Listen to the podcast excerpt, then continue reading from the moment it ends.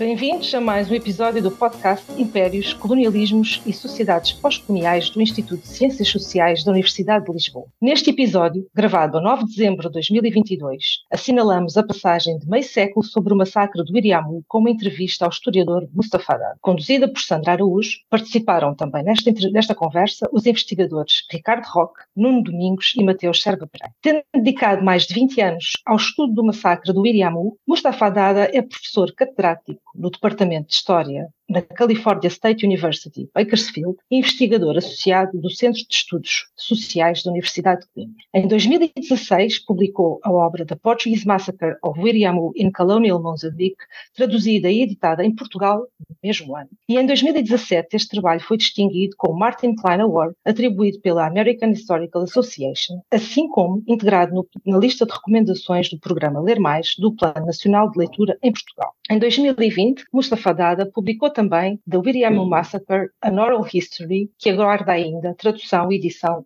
em língua portuguesa. Dada, como não poderia deixar de ser, a minha primeira questão não é uma questão, mas é um pedido para que me descreva brevemente a anatomia da Operação Marosca que conduziu ao massacre do Iriamo de, de memória, um, na, naquele dia, uh, em dezembro de 16 de 1972, às 6h30 qualquer, o comandante-chefe um, do, do, destacamento do 6 Comando foi chamado para a zona uh, das Forças Armadas em, em Tete com uma instrução claramente dita, nitidamente, que ele, ele devia de ir para o Triângulo de Viriamo e simplesmente limpar tudo isso. Essas são entre aspas. O comandante Antonino Melo entendeu isso, é simplesmente era uma, uma operação normal do ponto de vista de operações eh, sistemicamente conduzidas pelas eh, Forças Armadas Coloniais Portuguesas. E antes de ir o terreno foi preparado como um bombardeamento massivo periferalmente do, do, do, do, Triângulo de Briamo. Com isso, todas as populações foram agregadas centralmente no Triângulo e aí que Uh, uh, os comandos dividiram, alguns apoiaram, apoiaram ajuda logística e os outros entraram, entraram e, mas houve uma exceção. A exceção era que, juntamente com os comandos, foram também agentes de PIDA fardados. O objetivo era simplesmente de ter uma informações contemporâneas que, e de veracidade que o Frei Lima estava penetrado naquele triângulo e depois simplesmente limpar, limpar o triângulo. Os agentes da PIDE eram os primeiros agentes que tiraram a primeira bala. Ah, mas era uma bala não estratégica, era uma bala aberrante, se tu queres, porque houve aí um subtexto que envolveu, bem, uh, amores perdidos e boias e galinhas e tudo isso. Mas, de qualquer maneira, ali em Chawara começou a primeira matança. Uh, os, e os soldados claramente estavam aí para conter uh, o caos. Depois da limpança do show, de, de, de, da aldeia de Chawara, saíram para, o, para a aldeia do João, que era em sudoeste, e dali depois um, foram para o Viriamo próprio, e depois chamou-se o que nós não sabemos era uh, atualmente a anatomia cronológica das matanças do Riacho, que era embaixo da aldeia da Viria. Tudo isso acabou dentro de algumas horas. Depois, habitua, como era o hábito, os soldados saíram e estacionaram uh, no Triângulo, perto do Triângulo, para uma nova matança para três dias, para as pessoas que escapavam. Bem, este é o resumo nós sabemos muito bem, e nós, nós temos os nomes, a, a idade, o género das pessoas que foram matadas naquela, dentro daquelas 4, 5 horas, que são, são uh, definitivamente 385 pessoas. O, o, livro dá também um, o que perdeu em, em Briamo, do ponto de vista de galinhas, bois, porcos e tudo isso nós não sabemos quem são outros que foram matados, cujos nomes eu não podia recolher há, há anos e anos e anos. Uh, algum desses uh, por causa da antropia memorial, da memória, e outro é, é simplesmente porque era uma matança, não, era, uma, era uma operação neurológica, era uma operação normal como outra. A exceção aqui é que nós sabemos, sabemos o que foi. Se calhar uh, pegava um pouco no que acabou de dizer, enfim, é uma pergunta que já lhe foi feita, quão excepcional foi o caso de Viriamo e de que forma o caso de Viriamo se articula com formas bastante regulares e normais de atuação uh, do exército português durante, durante a guerra colonial em Moçambique?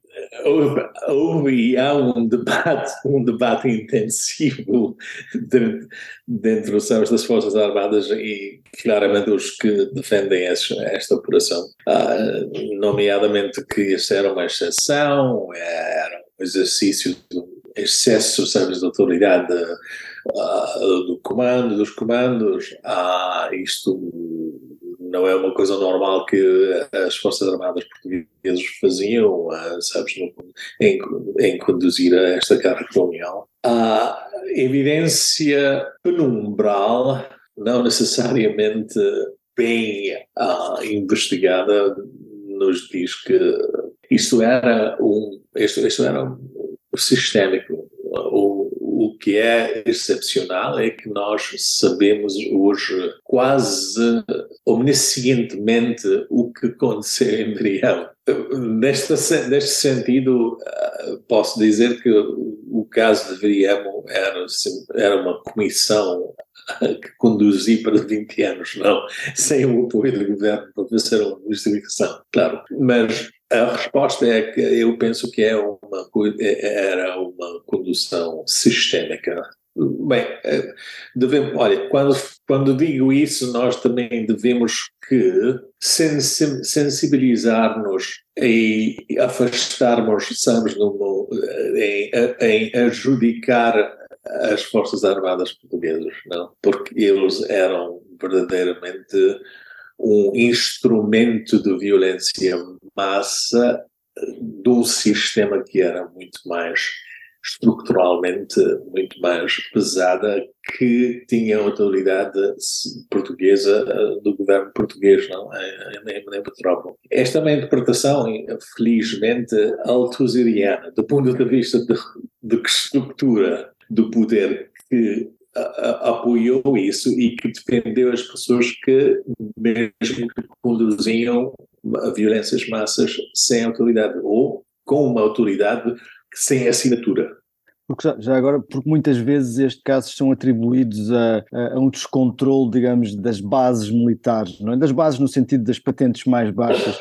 O que o Mustafa nos está a dizer é que claramente este tipo de, de procedimento vivia dentro da hierarquia militar e, portanto, vinha de cima para baixo e não era algo que fosse apenas o resultado de, de alguma, de alguma ação mais uh, espontânea de, de soldados. Bem, olha, estes são verdadeiramente argumentos que têm uma base fracturada epistemicamente, dizendo o que quero que significa isso? Nós não podemos responder uh, com satisfação sem, uh, sem tocar, sem analisar o sistema ideológico que impulsava a polícia de defender as colónias, que naquele tempo foram designadas como províncias ultramarinas a natureza inerente do sistema fascista, do sistema corporatista, se tu queres, do Salazar e depois do Caetano, era simplesmente de impulsar ou de forçar a história Portugal fora das páginas da história. Porque qualquer história e qualquer método de investigação historiográfico tem que incorporar do, dois elementos. O elemento de, gap, you know, fracture, e o elemento que é do pluralismo, não? Nós fazemos argumentos contra o passado com a cultura de evidência, mas o sistema salazarista era um sistema onde que a pluralidade, a vontade, the will of the people, plural, foi ser extraída com um instrumento, um instrumento, sabe, violento, sabe, da, da PIDE da RGS. Isto significa que o sistema não tinha a capacidade de analisar ou absorver forças primárias, sabes, da pluralidade, de vozes de chão de baixo, a, de baixo a cima. Esta é uma, uma, uma coisa importantíssima que nós devemos que reconhecer para nós que somos, que somos historiadores e, sabes, estudiosos, uh, para nós não cairmos numa, sabes, num vórtex de toxicidade, de normalidade, de normative toxicity entre nós e eles. E este, este, este problema binário é um problema que nós caímos uh, normalmente, sabes, habitualmente. De maneira, isso significa que as Forças Armadas Portuguesas, mesmo como o PGDGS, em Portugal ou na, nas províncias ou nas colónias, tinham autoridade, um carte blanche de exercer o a bem da nação, porque todos os arquivos têm aquela papelada para bem da nação. Isso significa que eles tinham esta autoridade, não? De maneira que o argumento que diz era um excesso de autoridade é um argumento putativo, não? It's a putative argument. Nós, you can argue the case if the system is democratic, because then there will be checks and balances against it and adjudications. Mas neste, neste sentido, uh, claramente houve inquéritos, mas estes eram inquéritos de forma periferais e não havia nenhuma possibilidade de obter a veracidade. O que é que exatamente passou? E que usa de RH tinha claramente é, é, a posição que ele teve é que nem, nada passou aqui. Era uma posição do ponto de vista de um comandante general, de um comandante e de um plenipotenciário do governo ah, defensivo, porque ele diz mesmo isso. Eu, olha, eu não tenho ideias de micro operações que estão, que estão a realizar-se, sabes, no meu, no meu território. E, e tu podes entender que esta é uma posição é, logicamente defensiva do ponto do, do âmbito, sabes, do, do, do sistema fascista. Mas eu entrevistei o comandante Melo e outros, não há nenhuma dúvida, nada, que eles fizeram isso da forma Milai. Não houve isso era uma direção exatamente essa.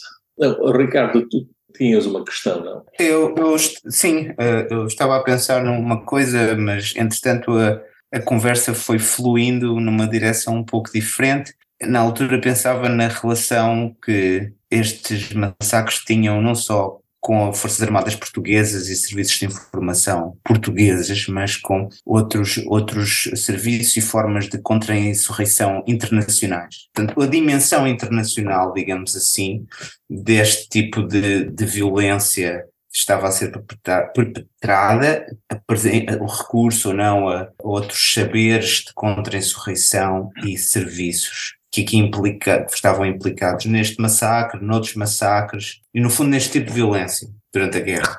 As, no, as nossas Forças Armadas, de tarde de 1950 qualquer, ou não era 1960, no início de 1960, os arquivos digam-nos digam que fizemos uma esforço grande de obter informações e know-how, skills, como é que os franceses e os, eh, e, os, uh, os ingleses combateram uh, insurgências em Argélia e também em Malay, Malaya e etc.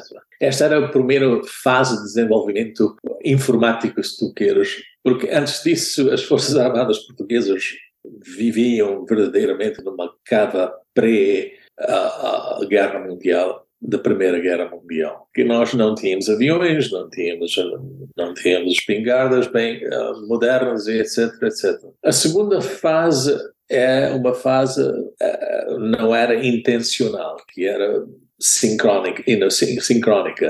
Isto é, com a nossa a entrada em NATO, tivemos um acesso de treinar uh, pessoas, de fazer regularmente seminários e de atender e de assistir e de ser treinadas uh, nos Estados Unidos e etc., via, via, via NATO. Uma das razões que o currículo dos, uh, os currículos dos, uh, do Instituto que treinavam paraquedistas e etc. em Lisboa foram revolucionadas eram por causa disso e o Caúza de Ariaga era, era a pessoa que impulsou e que liderou essas, essa reforma. E o primeiro, gra, o, o, primeiro graduado desse, deste instituto era o, o Coronel Videira. Bem, a terceira fase onde houve uma colusão entre o, as forças da CIA, não apontadas dos oficiais da CIA e forças que eram quase ou neo-salazaristas. Por exemplo, as, as, forças, as, forças as forças contra a insurgência que foram chefiadas pelo João Jardim e as, das duas filhas dela. De maneira que a, a narrativa é muito mais complexa do que nós assumimos. Uh, e Todas estas concatenações de desenvolvimento tecnológico tinham uma importância tectónica para, para o que aconteceu em Triamo. Inclusivamente, o, nosso acordo com o BOSS, que era a polícia segreda do, da África do Sul, da South África, e também a das forças de flechas rhodesianas que tinham um apoio, um apoio do, do, dos dois multinacionais britânicos. Uh, Lonro era um e, e esquece o nome do outro. Eu espero que isto respondi a, a, tua, a sua pergunta. E é uma observação muito importantíssima, porque eh, nesta maneira nós entra, internacionalizamos, uh, nós tivemos acesso para nos retreinar e sair fora da cava da pré-guerra mundial primeira, mas que também ah, depois ah, utilizamos eficientemente essas forças em Moçambique. Não existia a mesma eficiência de operação em Angola ou em Guiné-Bissau. Em Guiné-Bissau é uma causa, uma causa excepcionalmente diferente. Mas em Moçambique houve uma discussão entre o Salazar e Adriano Moreira e os outros. E essa discussão era simplesmente de reanimar o esquema de Cecil Rhodes, isto é, de esculturar um pedaço da África que, nomeadamente, refletia o conceito do Euroáfrica, incluindo nessas Moçambique, Angola, Namíbia, Southwest Africa, Southern Rhodesia, de maneira que iríamos fazer aqui claramente, sabes, um um colonialismo que era um colonialismo afastado, eurocolonialismo, mas afastado, sabes, do, da Europa. O ponto central para ancorar essa ideia era o Basudem. E o Kahora Basudem é perto de Viriam, é exatamente aqui. De maneira que eu, eu tenho, eu, eu cheiro uma reinterpretação para os novos historiadores em Portugal, 50 anos depois, depois dos. Eles verdadeiramente vão reanalisar e rever esse período e dizer o seguinte: que este era uma. It was one of the most genius and successful last stand of Portuguese colonization. It unfortunately came a bit too late and too thoroughly. And in that, Viriamo plays a critical role, which obviously I didn't, I didn't sort of tackle because mine was a well forensic investigation. But my, I smell a rat a mile away, and don't be surprised, Ricardo, if uh, in 50 years, if perhaps less, someone is going to pick up the cudgels here and say, this was the glory that didn't come off. And why? Hey, listen, you, you, and I, we make this error that capitalism is essentially defeatable. What I think we actually sort of forget is that it's an amoebic entity that elasticates and finds opportunities beyond hypercapitalism. So Beran and Sweezy, when they wrote their text in 1968 about, you know, uh, you know, the work on multinational corporations as being the hyper state of capitalism, I think that they were actually being highly conservative. You know, the, the a singular nature of capitalism is fundamentally to be an amoeba, an octopus, and at the same time a shapeshifter, both in color and you know be able to fill crevices from an opportunistic viewpoint. And this was a classical example of it. It's astounding. And yet, you know, at the bottom of it lies how is it that we found out about Viriamo? It was largely because a young boy was expelled from a seminary because he had fallen in love with a girl had impregnated her and was besotted by her and wanted to go and visit the girl because he was missing her. He just happens to go through the triangle. And it is here that his conscience is driven, smitten. And that very night of the 16th of August, 16th you know, of December, that very night, very near where Antonino Mello and his men were bivouacked, he sat on a boulder, did not have light, borrowed cigarette paper, you know, wrappers.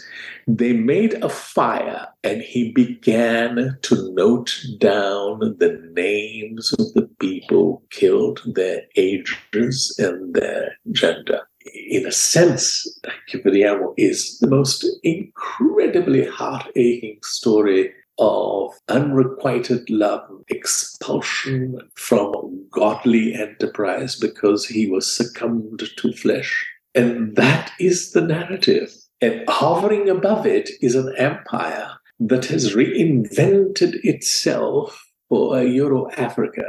Uh, vou falar em português porque será provavelmente mais, mais fácil para, para as pessoas ouvirem e entenderem isso.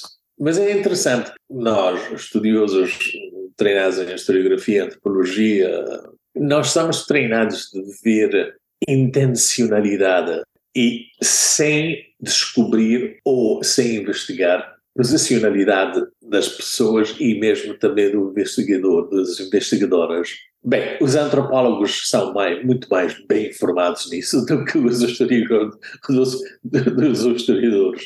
Mas mesmo assim, do ponto de vista da historiografia do William, ou mesmo assim de todas as historiografias de qualquer maneira, a história verdadeiramente não tem nenhuma intencionalidade qualquer. O que é aqui uma coisa que é terrivelmente uh, feliz é que um moço não aguentava não aguentava a agonia da separação entre ele e, e, e a namorada dele. E, mas, na outra parte, é uma coisa também engraçada. Antonino Melo estava enamorado, enamorado mesmo neste tempo uh, com uma moça que é hoje a mulher dela e que transmogrificou o coração dele, de maneira que, na, uma parte, ele estava treinado como um, um, um auto, an automatic killing machine. Mas houve tempos naquela, naqueles 4, 5, 5 horas na matança onde que ele sentiu esta humanidade e salvou uma rapariga. I have often thought that the love angle that led so much of humanity into this massacre, you know, I, I sort of just overlooked. And in many respects, this tells me that this my, my work is just whizzed by what I would call the softening and pluralistic angle of women in this discourse. Love was in the center of it, bringing a child into the world was the center of it. Unrequited love was at the center of it. And women played a silent narrative role. I often ask myself, you know, if he had not really left his young, you know, girlfriend in Lawrence March, would his heart his heart of steel been basically penetrated by the softness of love. And in that moment, had he basically switched and saved the child? Would he have actually not saved, you know, two girls from being raped and given orders to his men, you will not touch her, and give her a safe passage to her village? By the way, Portuguese archives don't say any of this and I have, you know, a comment to make on the Portuguese archives regard to this, but já que estamos a falar em narrativas e em múltiplas camadas de eventos e no papel do amor e do ciúme e da, no fundo, da agencialidade dos pequenos atores, não é? Para além daquilo que são as estruturas dos, hum, do, do Estado colonial ou queria que me falasse um bocadinho da questão das fontes e do uso da, da, das fontes orais, porque estas pequenas narrativas, ou estas pequenas histórias, ou estes pequenos um, eventos todos eles uh, encadeados de uma determinada maneira conduziram a um determinado resultado, nós conseguimos aceder a eles porque hum, conseguimos aceder às pessoas, conversar com elas, ouvir o que elas têm para dizer, para apanhar uma dimensão, para conseguir capturar uma dimensão mais humana da história e, desta, e destes eventos. E, portanto, no fundo, quer dizer, para estudar violência de massas, o acesso às pessoas e às suas histórias e às suas experiências vividas é muito importante. E queria que me falasse um bocadinho entre hum, as escolhas e os limites entre fontes escritas, fontes orais, que é que é importante ter em conta quando se estudam fenómenos desta natureza em que a memória nos trai e os documentos também? Sim, vou, vou começar a responder a esta, a esta questão desviadamente, se tu queres. Até hoje eu tinha, eu estive, eu estive totalmente perplexiado, se tu queres. Como é que é possível dos sábios como nós, em Portugal, de analisar a, a nossa história, mas do ponto de vista que não avança a profundidade epistémica, sabes, do nosso estado de, de, de saber? Eu tinha acabado de escrever um livro em, 1900, em 2010 ou 2011 qualquer, em 2012 eu já estive a fazer, a despachar o livro. Quando apareceu esta,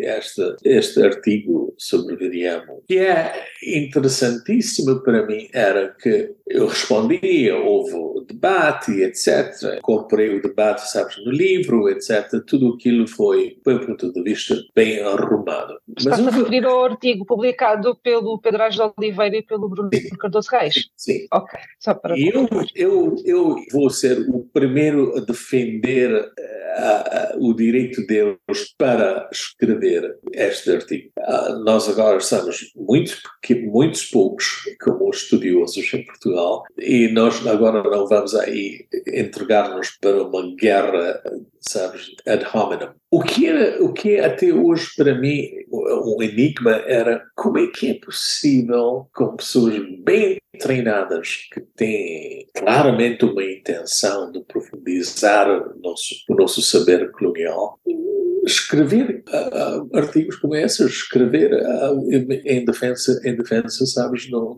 no, no, no, sistema colonial que é indefensível. Eu penso que a resposta está no Torre de Tombo e nos outros arquivos. E isto é, Sandra, tu já sabes quantas horas nós gastamos em, nos arquivos e são um esforço colossal de simplesmente ler processos, processos, processos, processos, processos, processos e depois apanhamos ali, sabes, uma joia pequena, uma perla pequena e depois temos que retirar essas, contextualizar isso e depois vamos mais uma vez para o processo, etc. Verdadeiramente o, o que, é que está a acontecer é nós estamos, cada vez que vamos aos arquivos, nós estamos a reviver o tempo fascista colonial porque a gravidade dela era simplesmente de reduzir a nossa vivência, lived experience, e emascular essas eh, no, no, no, sistema de processo e extrair contas, evidências pessoais que são verdadeiramente os elementos os dados para os estudiosos reconstruir e fazer argumentos contra o passado que é baseado na cultura da evidência. Por que é isso? É simplesmente porque a alma do sistema salazarista entre 1933 até 1974 saíram da página da história e foram integradas numa política de pessoalidade. Com a PIDE é, era um instrumento dessa violência. Significa isso que nós que fomos treinados aí em Inglaterra e sabes nos, nos institutos, institutos ilustriosos sabes fora do país porque não havia nenhuma outra uma outra opção. Fôramos, sabes, treinados de ver os arquivos como, como feiticeiros, que esses arquivos são, refletem a realidade, bem uma realidade já curada, mas mesmo assim uma realidade. E depois voltamos em Portugal e nós assumimos esta mentalidade epistémica e historiográfica e vamos aí para o Torre do Tumba e as outras partes e sacar documentos e construir isso, sem perguntarmos uma coisa muito fundamental, isto é, Eis que estes arquivos e essas evidências refletem a realidade ou o processo via cujo, cujo via o processo que o sistema utilizou para extrair, erradicar e exprimir dados you know, vividos das pessoas. É, nas colónias ou províncias ultramarinas, não houve nenhuma possibilidade do sistema colonial de saber verdadeiramente o que estava a passar nas aldeias. A conclusão era simplesmente isso. Vivian não existia na mapa do colonial português de maneira que não existe. O que é Finalmente, há alguns dias passados, the penny finally clicked. Desculpa-me se eu caio aqui em inglês, porque é, é, um, é um conceito difícil para me explicar em português, mas espero que dentro de alguns anos, antes de morrer, eu possa explicar isso sem cair, sabes, numa, numa língua estrangeira. A penny clicked. When I one was reading 1984, rereading it because my daughter came home and we were just discussing about the nature of fascism, and it just occurred to me that really historians and and anthropologists and so on, we're actually not looking at the right place to study colonialism in Portugal, and for that matter, even Portuguese, you know, politics. That language is where the reality lies, because the entire language policies, you know, in this period were just incredible. And so what Salazar did was refine the idiom, the idiomatic phrase, para-english vir and turned it into an actual policy of nightmare. So that's the first point. The second point is it just occurred to me that a few weeks ago the FBI raided, you know, Mar-Lago, and over a thousand documents were just basically taken back. And the argument was that your position and you are different. Your position is not defensible. You, sorry, you as a person cannot be defended by virtue of your position. Your position is fundamentally owned by the state. So, therefore, cultural evidence about archives are really in the state's hands. It then dawned on me the most incredible studies on Spinola, for instance, were done by Portuguese historians who had access to his documents. And I was just absolutely astounded. I said, but he served as a governor general, you know, in, in Guinea-Bissau. those papers are state-owned. I realized to this day, the Portuguese state does not have an established procedure for documents to be deposited by law into the archives, and that if you don't do so, you will be prosecuted by the judiciary. With the result that historians like you and I spend over 50 years ransacking it, and we find we can't find any evidence. There was a huge discussion going on in Guinea-Bissau's you know period between Spinola and the DNC, you know, and the, you know, in Portugal. And there was a huge fight going on. We don't have any of those documents. So, in a sense, what I'm trying to tell you is those two revelations, 1984 and the realization in, in America, made me realize that, you know, there is a reason why Portuguese scholars don't anymore bother to go into the archives. Who would want to spend hours and hours on end to go through processes to find one nugget? That is why most work in this period is about memory studies. But, you know, you and I look at this and we say, what a tragedy, epistemic tragedy we are being forced to live. And so when, stu- when students and others eh, eh, talk to me about, can we decolonialize our minds in Portugal? My response is a bit of an internal chuckle. Well, can we decolonialize epistemically by putting in a law to say all documents in private hands concerning the colonial war are state documents. Then, if you do not deposit those, you will be prosecuted and tried and imprisoned. I'm waiting for that. That is why mad, obsessed people like me spend 20, 50 years chasing oral history. It just beggars belief. And in a sense, somebody said to me, Dada, you were just a one man commission of inquiry. And I said, actually, that is true. I didn't realize it. So that's the answer. So, in many respects, you know, to methodology. By the way, there are dangers in my methodology. There are dangers that are both personal, data driven, and epistemic.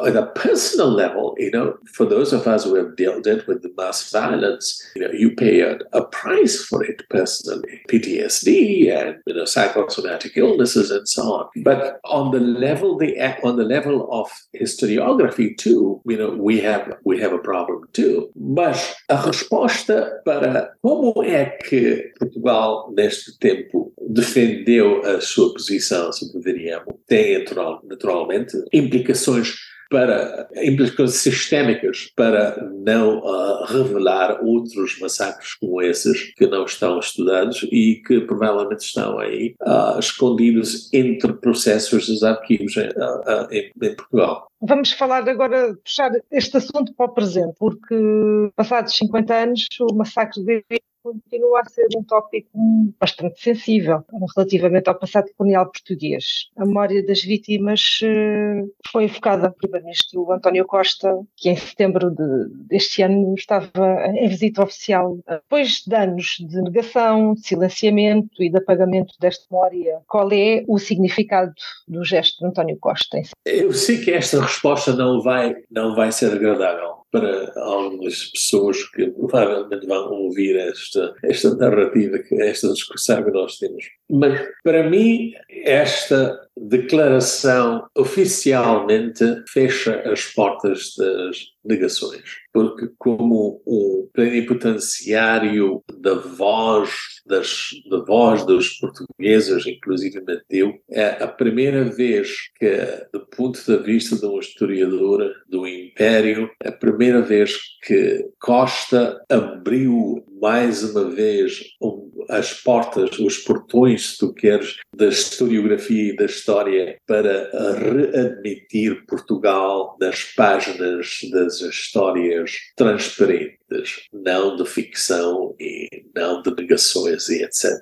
E nós devemos que celebrar este momento e não pulverizar com, com contra-argumentos que minimizam esta, esta declaração para mim esta era verdadeiramente a noite onde eu, eu dormi bem. Houve 50 anos que lutei sobre isso. Eu estou, eu tenho esta ideia que provavelmente o, o homem grande abriu as páginas do, do livro e provavelmente disse, não tem esta evidência, mas disse, olha, isto agora é unattainable, you know, it's untenable. Bem, há questões. Os militares devem, devem pedir desculpa.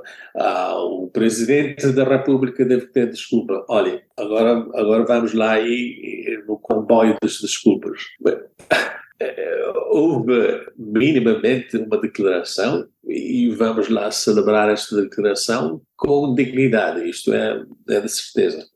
Quando a questão da reparação e etc., bem, para mim a reparação não é mais, não é importante, mas tem perigos. Eu já sei como, se nós iniciamos uma reparação, nós, eu já sei como é que a calculação deve ser feita, porque eu tenho os dados para dizer e para dar para os, para os sábios no, no governo como é que nós podemos calcular isso. Mas o perigo é simplesmente que nós agora vamos fechar as portas de violência em massa na guerra colonial e assumir que esta era uma exceção. E de maneira que eu tenho um desafio que eu não vou simplesmente dizer agora vamos fazer uma reparação. Eu penso que esta é uma oportunidade de não nos meter nas reparações, é simplesmente dizer eis que esta era uma exceção. Se era uma exceção, bem, vamos lá fazer uma reparação. Mas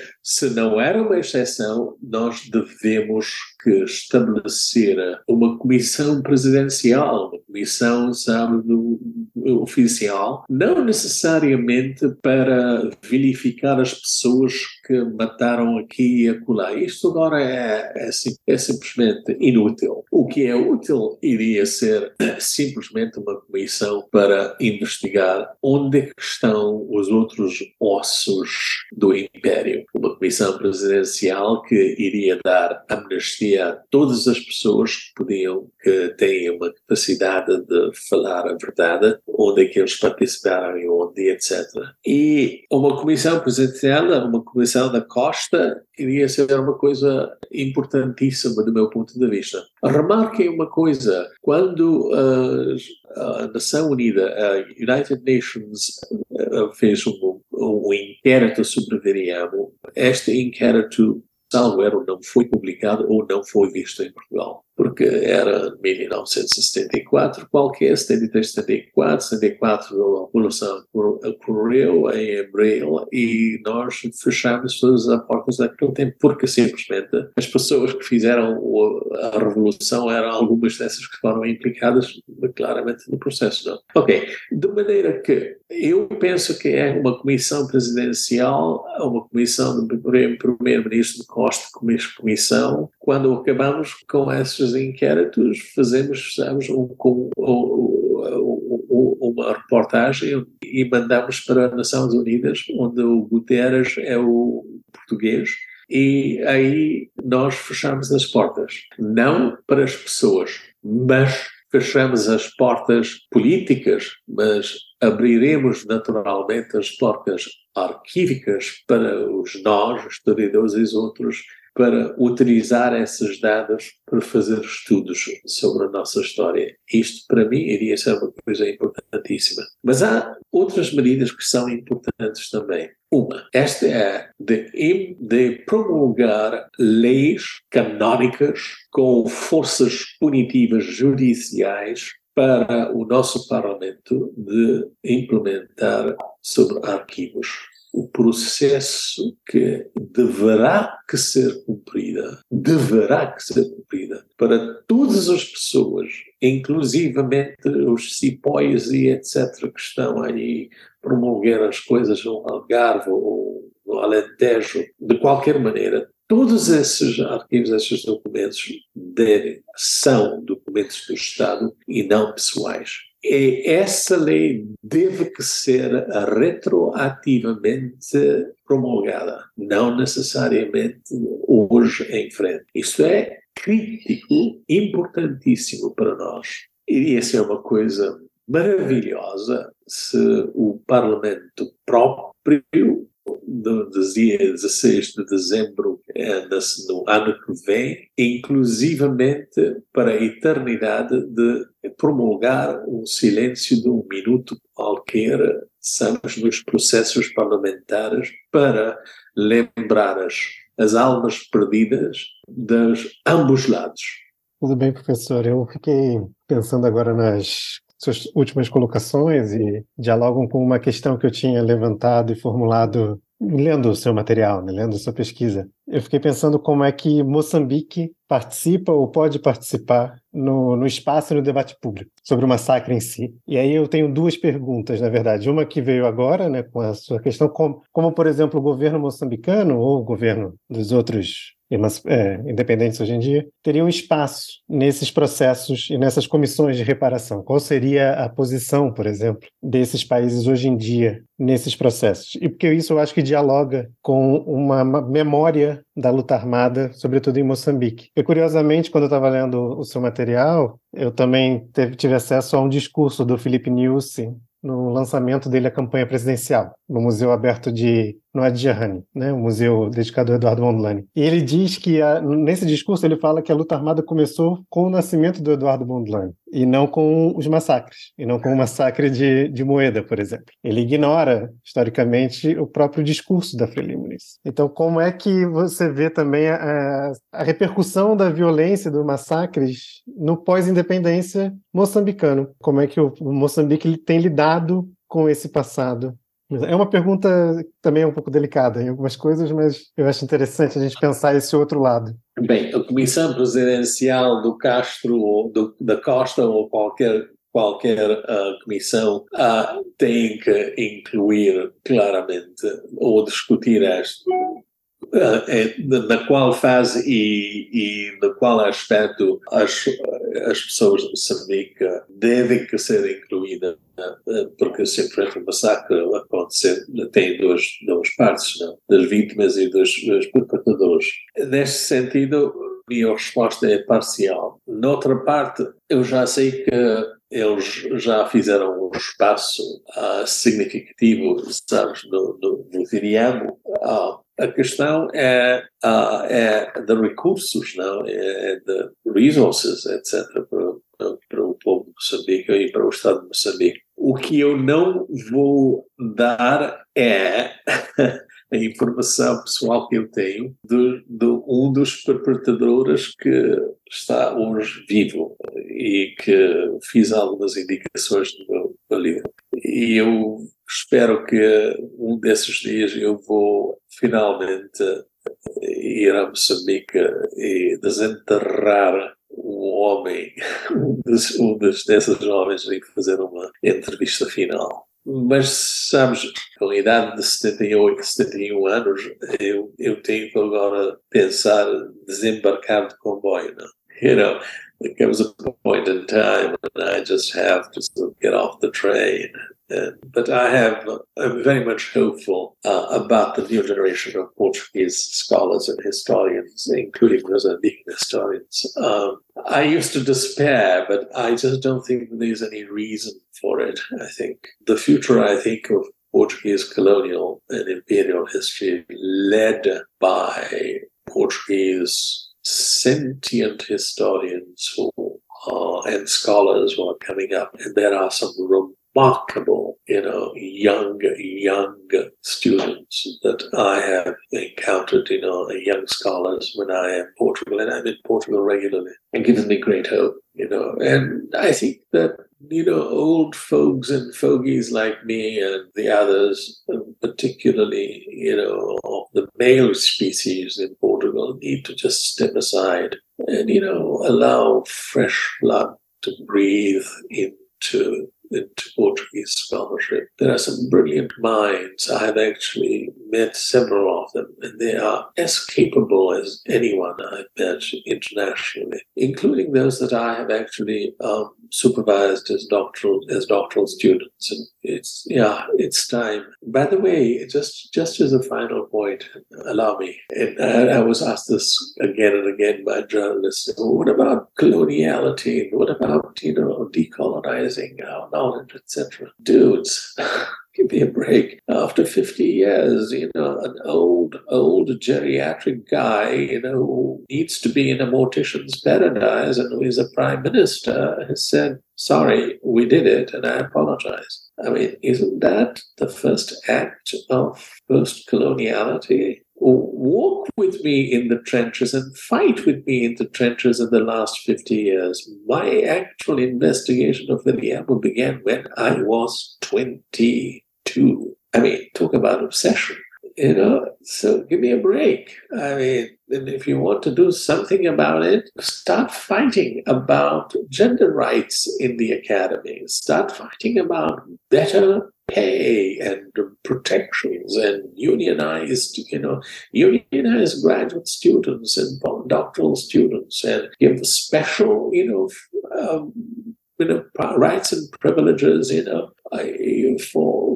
for and protections and career tracks for people. I mean, that's really that's really where post coloniality is going to emerge. And instead, you know, we well, let me just it's happening, by the way. It's slow, it's happening. And the fight must continue. If a 71 year old who is staring at his grave in about 13 or 14 years, can still have some vim and vigor and fight for it, you know, young people have absolutely no excuse because, you know, otherwise we will push you. don't think really that I don't know how to haunt people from my grave. Dada, obrigada. Muito obrigada. Okay, I'm off. Obrigado. Obrigado. And, Thank you, uh, for doing this. I really appreciate it immensely. This is really what gives me the reason to live.